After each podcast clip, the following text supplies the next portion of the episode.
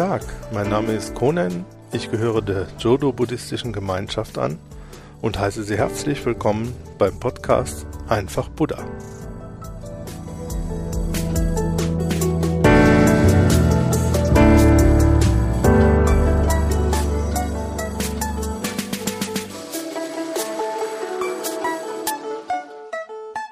In diesem Podcast würde ich gerne mit Ihnen zusammen auf die Schatzsuche gehen. Wenn man Buddhist wird, nimmt man Zuflucht zu den sogenannten drei Schätzen. Aber Sie müssen kein Buddhist sein, um für sich drei Schätze zu finden.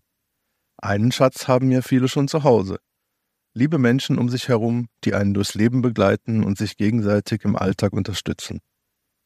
Im Buddhismus nennen wir diesen Schatz Sangha, die Gemeinschaft der Menschen um uns herum. Ursprünglich bezeichnete Sangha nur die Gruppe der ordinierten Buddhisten, also von Mönchen und Nonnen, wurde aber dann auf die gesamte buddhistische Gemeinschaft ausgeweitet.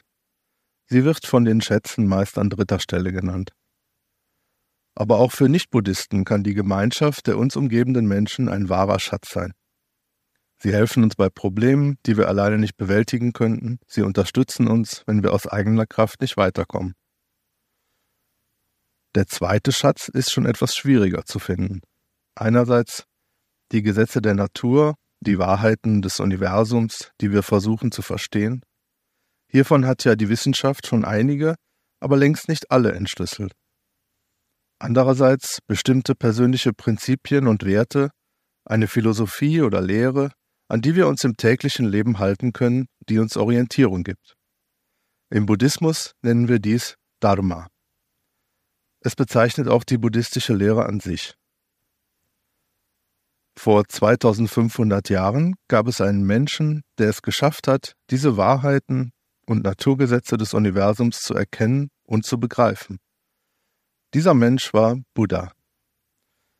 Damit wären wir beim ersten der drei Schätze. Buddha war ein Mensch wie Sie und ich, der mit 29 Jahren beschlossen hat, den Rest seines Lebens einem Ziel zu widmen, einen Weg zu finden, alle Menschen von Leid zu befreien. Nachdem er der Sohn eines Fürsten, seinen elterlichen Palast verlassen hatte und in der wirklichen Welt außerhalb des Palastes mit den Leidensformen von Krankheit, Alter und Tod direkt konfrontiert wurde, dachte er lange darüber nach, wie man einen Weg finden kann, den idealen Zustand eines von Leid befreiten Lebens zu erreichen. Auch heute leiden die meisten Menschen unter Sorgen und Ängsten, Krankheiten, Hass, Gewalt oder sogar Krieg. Manche leiden darunter, dass sie viele Dinge oder Ereignisse in der Welt nicht verstehen oder sich nicht erklären können. Gerne würden wir alle Sorgen, Ängste, Krankheiten, Kriege hinter uns lassen und einen Zustand des Friedens und der Ausgeglichenheit erreichen. Wir würden auch gerne die nötige Weisheit und das Wissen erlangen, diese Welt mit ihren Gesetzmäßigkeiten zu verstehen, nicht nur um uns selbst, sondern auch anderen Menschen zu helfen. Buddha hat es nach Jahren des Nachdenkens geschafft, diese Weisheit, um die Wahrheiten des Universums zu erlangen. Aber er hat noch mehr geschafft, nämlich diese erworbene Weisheit in Mitgefühl umzuwandeln, um allen Menschen die Befreiung von Leid zu ermöglichen. Dazu später noch mehr. Diese erwähnten drei Schätze machen gleichzeitig das Besondere des Buddhismus im Vergleich zu anderen Denksystemen, Philosophien oder Religionen aus. Er enthält mit dem zweiten Schatz, dem Dharma, eine Philosophie, ein System von Naturgesetzen. Der Buddhismus geht aber über eine bloße Philosophie hinaus, weil er mit dem ersten Schatz, Buddha, noch etwas anbietet, das über die Philosophie und die Naturwissenschaft hinausgeht und in den Bereich des Nicht-Messbaren, des Unermesslichen oder Unendlichen führt. Außerdem steht der dritte Schatz, die Sangha, die Gemeinschaft von Menschen, für einen Buddhismus, der als Lebensart über die Kultur über Feste, Feiern und Darstellungsformen der Kunst Eingang ins Alltagsleben gefunden hat, wie das beispielsweise in vielen ostasiatischen Ländern der Fall ist. Wer sich also eher rational nur für die buddhistische Philosophie interessiert, legt also den Schwerpunkt seiner Suche auf Dharma, die Lehre und die Naturgesetze. Es gibt zum Beispiel in Europa mittlerweile viele Gruppen, eines sogenannten säkularen Buddhismus. Wer darüber hinaus den Buddhismus eher emotional über seine Sinne oder eher von einem religiösen Aspekt her erfahren möchte, kann dies ebenfalls tun, indem er sich in erster Linie Buddha zuwendet.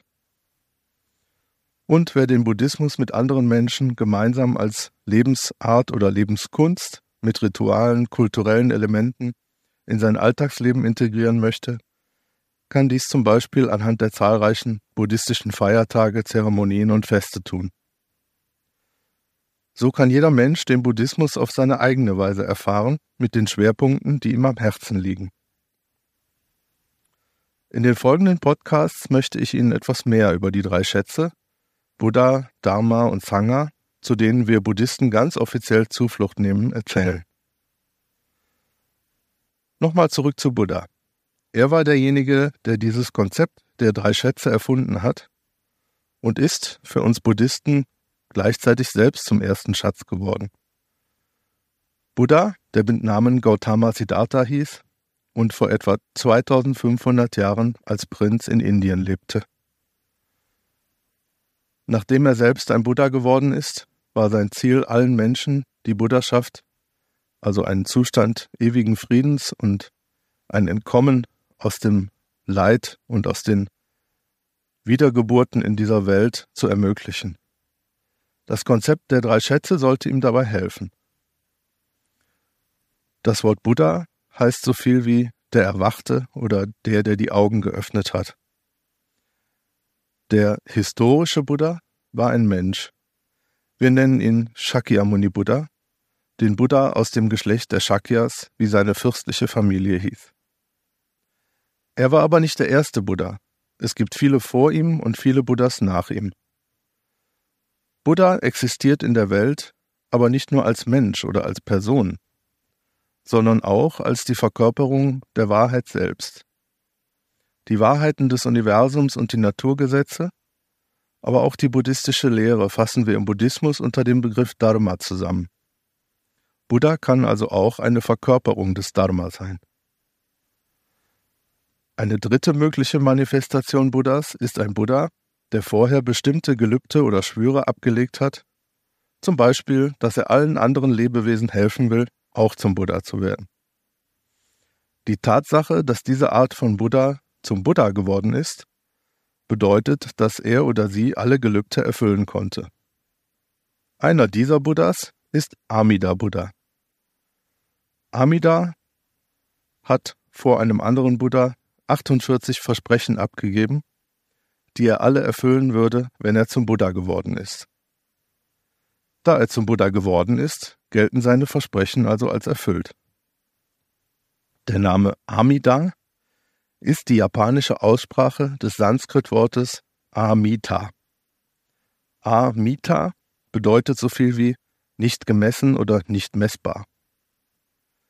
Amida Buddha ist also der Buddha, der nicht gemessen werden konnte, oder der Buddha des nicht Messbaren.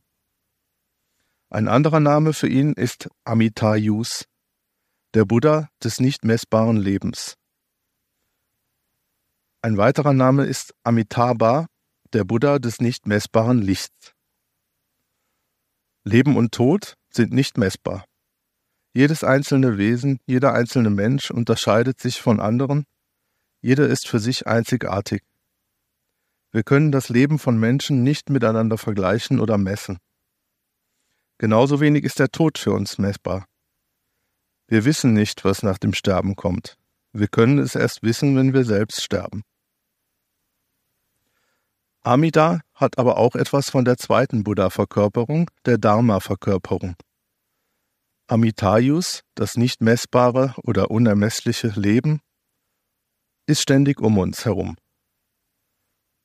Das Leben, die große Natur oder wie wir auf gut Deutsch sagen, Mutter Natur, schenkt auch uns als ein Teil von ihr das Leben. Wenn wir das erkennen, können wir ganz bewusst als Menschen neu leben oder Leben erfahren. Eines der 48 Versprechen, die Amida erfüllt hat, bevor er zum Buddha wurde, besagt, dass er alle Menschen bei sich aufnimmt, die seinen Namen anrufen. Das heißt, dass wir nicht nur zu Lebzeiten ständig von Amida, der Mutter Natur umgeben sind, sondern auch im Tod zu ihm oder ihr quasi heimkehren. Amida wird deshalb auch der Buddha des Mitgefühls genannt. Wir haben die Möglichkeit, schon in diesem Leben sozusagen Kontakt zu dieser Mutter Natur Amida aufzunehmen, indem wir ganz bewusst den Namen Amidas aussprechen. Mehr brauchen wir nicht zu tun. Man kann auf drei Arten zu Buddha Kontakt aufnehmen, mit dem Körper, mit der Stimme oder mit den Gedanken. Die meisten verbinden Buddhismus mit Meditation. Das ist eine Art, in einer bestimmten Körperhaltung gedanklich zu Buddha in Verbindung zu treten. Im Jodo-Buddhismus benutzen wir hierzu die Stimme. In welchem Zustand unser Körper oder unsere Gedanken sind, spielt dabei keine große Rolle. Der japanische Mönch Honen, der von 1133 bis 1212 lebte, war davon überzeugt, dass der Einsatz der Stimme am wirkungsvollsten ist. Honen lehrte also, dass man nur den Namen Amidas rufen muss, um in Kontakt mit ihm zu treten und bei ihm Zuflucht zu finden. Dies kann von jedem Menschen an jedem Ort, zu jeder Zeit und in jeder beliebigen Körperhaltung also stehend, liegend, sitzend oder gehend, getan werden. Um diese Lehre im damaligen Japan ganz offiziell vertreten zu können, gründete Honen vor etwa 850 Jahren die Jodo-Shu, die Schule des reinen Landes. Das reine Land ist der Ort, an dem Amida Buddha ist. Das muss kein geografischer, aber auch kein mythischer Ort sein. Es steht über Leben oder Tod, es heißt einfach, dass man zusammen mit Buddha ist und seinen Frieden gefunden hat. Man hat die Unterscheidung von Leben, Tod und Wiedergeburt endgültig und ohne Wiederkehr überwunden. Aus diesem Zustand des inneren Friedens heraus kann man dann endgültig und auf einfache Weise selbst zum Buddha werden. Wenn wir den Namen Amidas anrufen, nehmen wir also damit ganz bewusst Zuflucht zum nicht messbaren in unserem Leben wie im Tod. Wir akzeptieren, dass wir zwar unser Bestes geben können und nicht alles passiv hinnehmen müssen, dass wir aber auch Grenzen haben und nicht alles aus eigener Kraft schaffen können. Wir können einfach so sein, wie wir sind, mit allen Schwächen und Fehlern. Amida, das nicht messbare Leben, nimmt uns so, wie wir sind. Diese Einstellung gibt uns Gelassenheit. Auch wenn es Tage gibt, die ein großes Minus darstellen, weil vieles schief geht oder Probleme auftauchen, können wir darin ein Plus sehen und sie in etwas Positives umwandeln. Wenn wir sonst auf der Arbeit immer alles geben und so gut wie möglich funktionieren möchten und dann plötzlich krank werden und im Bett liegen, schlägt uns das zunächst auf das Gemüt. Aber es gibt uns auch die Chance, unser Leben neu schätzen zu lernen und das Minus in ein Plus zu verwandeln. Zum Schluss möchte ich Ihnen gerne anbieten, diese Übung der Zufluchtnahme zu Amida Buddha einmal selbst auszuprobieren. In seinem 18. Gelübde hat Amida versprochen, alle Lebewesen aufzunehmen, die seinen Namen zehnmal im Sinn haben bzw. aussprechen. Deshalb besteht auch eine unserer wichtigsten Praxisübungen in der zehnfachen Wiederholung von Amidas Namen. Wir sagen Namu Amida Butsu. Ich nehme Zuflucht zu Amida Buddha. Namu kommt ursprünglich aus dem Indischen, wie etwa die Begrüßungsformel Namaste, mit der man seinem Gegenüber auch Respekt erweist. Wir wiederholen das Namu Amida Butsu also zehnmal hintereinander. Um das von der Aussprache her besser wiederholen zu können, sagen wir Namu Amida Bu. Wir wiederholen das Namu Amida Bu zunächst achtmal hintereinander und sagen dann beim neunten Mal, also quasi als Markierung, einmal Namu Amida Butsu, also mit dem Zu am Ende. Das zehnte und letzte Mal ist ein etwas länger ausgesprochenes Namu Amida Bu mit einer Verbeugung des Kopfes oder Oberkörpers. Bei der Übung falten wir die Hände flach vor unserer Brust. Nach der vierten und nach der achten Wiederholung können wir eine kurze Atempause machen und Luft holen. Also, die zehnfache Wiederholung. ナムアミダブナムアミダブナムアミダブナムアミダブナムアミダブナムアミダブナムアミダブナムアミダブナムアミダブツナムアミダブ Eine Alternative ist das mehrfach rezitierte Namu Amidabu, bei dem wir es so oft wie wir möchten oder können wiederholen. Probieren Sie es doch mal aus. Besonders wirkungsvoll ist es, wenn man zum Beispiel aus einer Wut oder einem Gefühl des Ärgers heraus beginnt, das Namu Amidabu zu rezitieren. Nach einer Weile des Wiederholens kommt man langsam runter und wird wieder ruhiger. Genauso kann es helfen, wenn man traurig ist oder keine Worte findet, um seinen Gefühlen von Trauer oder Freude Ausdruck zu verleihen. Das Namu Amidabutsu wird auf der ganzen Welt rezitiert und es ist ein schönes Gemeinschaftsgefühl, wenn Menschen verschiedener Sprachen und Nationen zusammenkommen und auf einmal alle die gleichen Worte Namu Amidabutsu miteinander sprechen. Es gibt auch wissenschaftliche Studien, die nachgewiesen haben, dass neurologische Prozesse in unserem Gehirn ein Gefühl der Verbundenheit erzeugen, wenn wir gemeinsam singen oder gemeinsam rezitieren oder auch gemeinsam tanzen. Am Ende des Einfach Buddha Podcast werden Sie zum Abschied immer ein zehnfaches Namu Amidabu zu hören. Wenn Sie möchten, dürfen Sie da gerne mitsprechen. Es ist ganz einfach. Eben einfach Buddha.